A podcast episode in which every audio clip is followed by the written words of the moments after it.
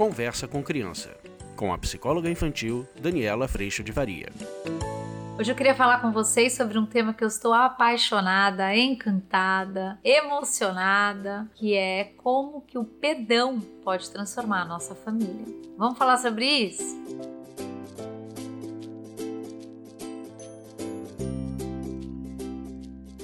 Oi, gente, tudo bem? Hoje a gente vai falar sobre esse tema que tem me encantado, eu tenho ficado muito emocionada, principalmente de ter acompanhado, estar acompanhando a trajetória de muitas famílias lá no curso online que estão experimentando esse espaço de perdão. A transformação é nítida, a paz começa a ocupar a nossa casa e as nossas relações, a expressão do amor aumenta, a gente começa a cuidar das coisas de uma forma muito diferente. E é nítido perceber lá com as famílias do curso online, que você também pode ser uma delas, como que esse processo vai sim nos tornando próximos e nos tornando aprendizes juntos frente a toda e qualquer oportunidade. Uma das coisas que eu adoro a respeito do arrependimento e perdão é que normalmente a gente, na nossa cultura, na nossa sociedade, da forma como a gente foi educados, como a nossa autoimagem, normalmente uma autoimagem construída com muito esforço para que a gente seja visto como uma pessoa boa, uma pessoa ótima, uma pessoa que ama, uma pessoa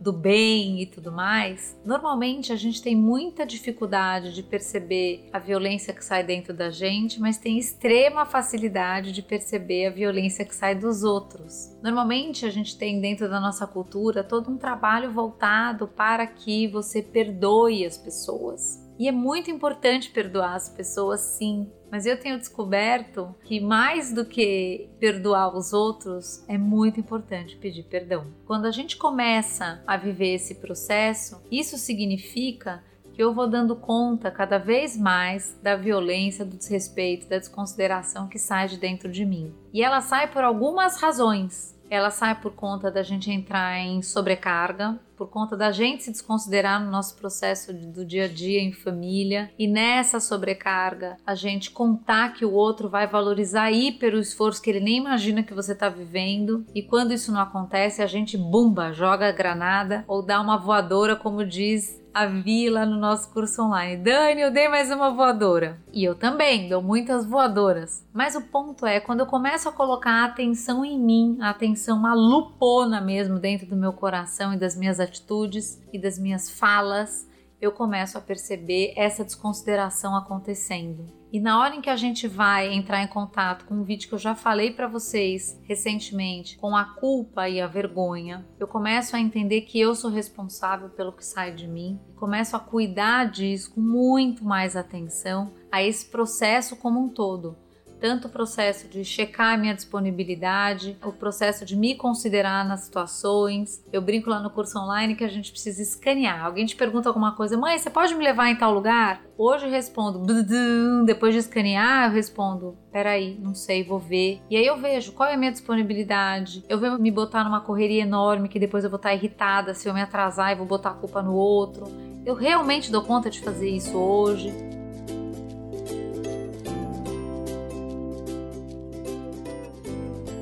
E normalmente, se eu dou uma resposta assim, é porque eu tô absolutamente tranquila em paz nessa circunstância, nessa situação. Se a minha resposta é não, muitas vezes, quando a gente tem esse espaço, obviamente, alguém já vai dizer aqui, mas Dani, tem coisas que você não tem esse espaço. Tem coisas que você não tem esse espaço e necessariamente algum prato vai cair e talvez você vai pedir perdão para esse prato que caiu, para essa situação que você não pôde dar conta porque apareceu essa outra. Mas o ponto primordial é a gente sair desse lugar de que você tem que dar conta de tudo e se considerando dar conta da melhor forma possível, o máximo possível, mas ainda assim como pessoas reais, imperfeitas, que não são robôs, não são perfeitas, não são máquinas e tem sim que se considerar nesse processo. Mas a hora que a gente já se vê neste lugar, que quando a gente bota essa lupona, a gente começa a ver, o processo do pedir perdão, ele vai ficando muito facilitado, muito natural, porque eu não tenho mais distração, eu tô vendo, Eu parei de justificar, como eu trabalhei com vocês no vídeo da culpa e da vergonha.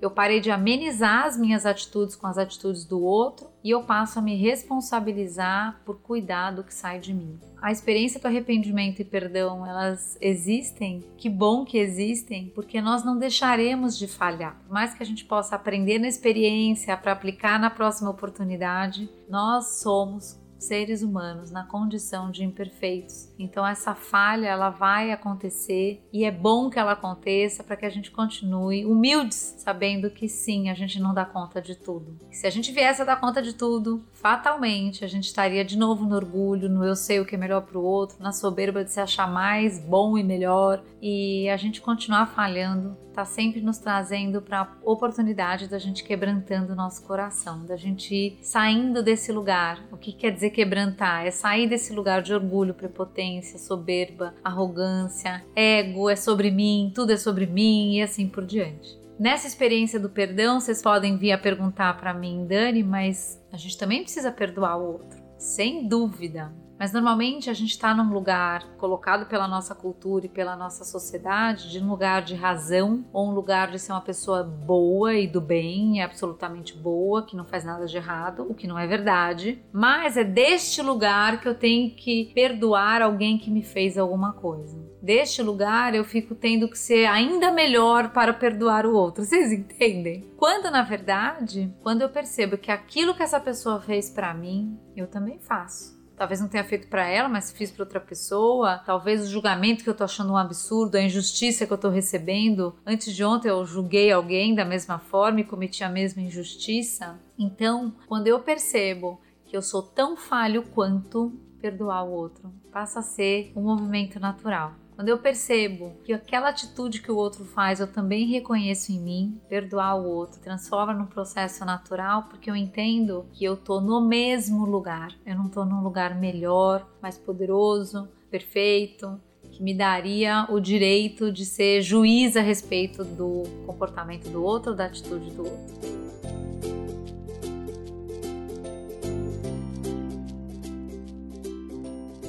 A gente vai trazer isso para o processo de educação, é muito importante perceber que neste espaço de perdão as crianças estão, ao invés de nesse lugar de razão, de eu sou bom, de eu consigo, eu sou ótimo, as crianças são convidadas a também serem boas, ótimas e perfeitas, no lugar de imperfeição, eu começo a trazer para as crianças um convite à responsabilidade do que sai de dentro delas, a responsabilidade das suas atitudes e falas, e essa criança também, e muito amada nesse lugar de imperfeição, começa a cuidar do que sai de dentro dela. E é lindo perceber isso. Muitas vezes no processo de perdão a gente pede perdão, mas na verdade a gente só está pedindo perdão para que o outro peça perdão logo pelo que ele fez. Então muitas vezes a gente não pede perdão de fato, a gente está realmente mais preocupado e mais focado em receber o perdão, em o outro assumir o que ele fez e assim por diante. Essa é a nossa soberba acontecendo, essa é a nossa arrogância acontecendo, essa é a nossa autoimagem de perfeição que a gente luta e garante e corre atrás e muitas vezes se torna escravo disso acontecendo. O que eu tenho visto lá no curso online é que a exaustão faz parte desse processo e a hora que a gente pode se render e reconhecer a nossa imperfeição, vem muito alívio, vem muito descanso, vem muita paz e proximidade nas nossas relações familiares. Então eu queria te propor um exercício que você nessa semana, ao invés de focar enxergar tudo que os outros fazem de errado que te incomoda,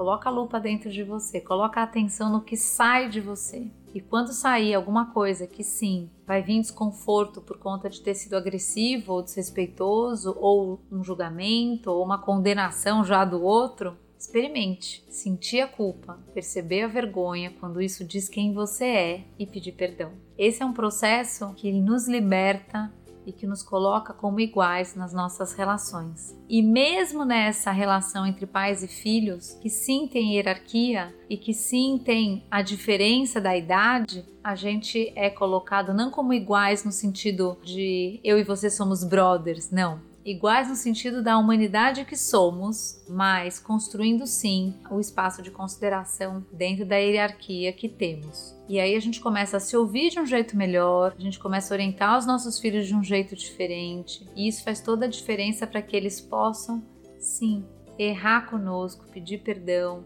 assumir as suas responsabilidades, perceber que todos os erros têm consequências, assim como todos os acertos, mas principalmente perceber que isso faz parte da vida e que faz parte dessa grande lapidação que acontece no nosso coração, principalmente trazendo humildade, abertura, escuta, consideração e respeito, tanto por nós mesmos quanto pelo outro.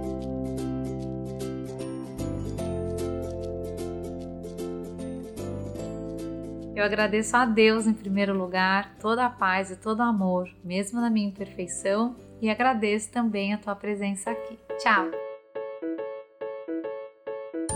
Você acabou de ouvir Conversa com Criança, com a psicóloga infantil Daniela Freixo de Faria. Mande seu e-mail para conversa@danielafaria.com.br.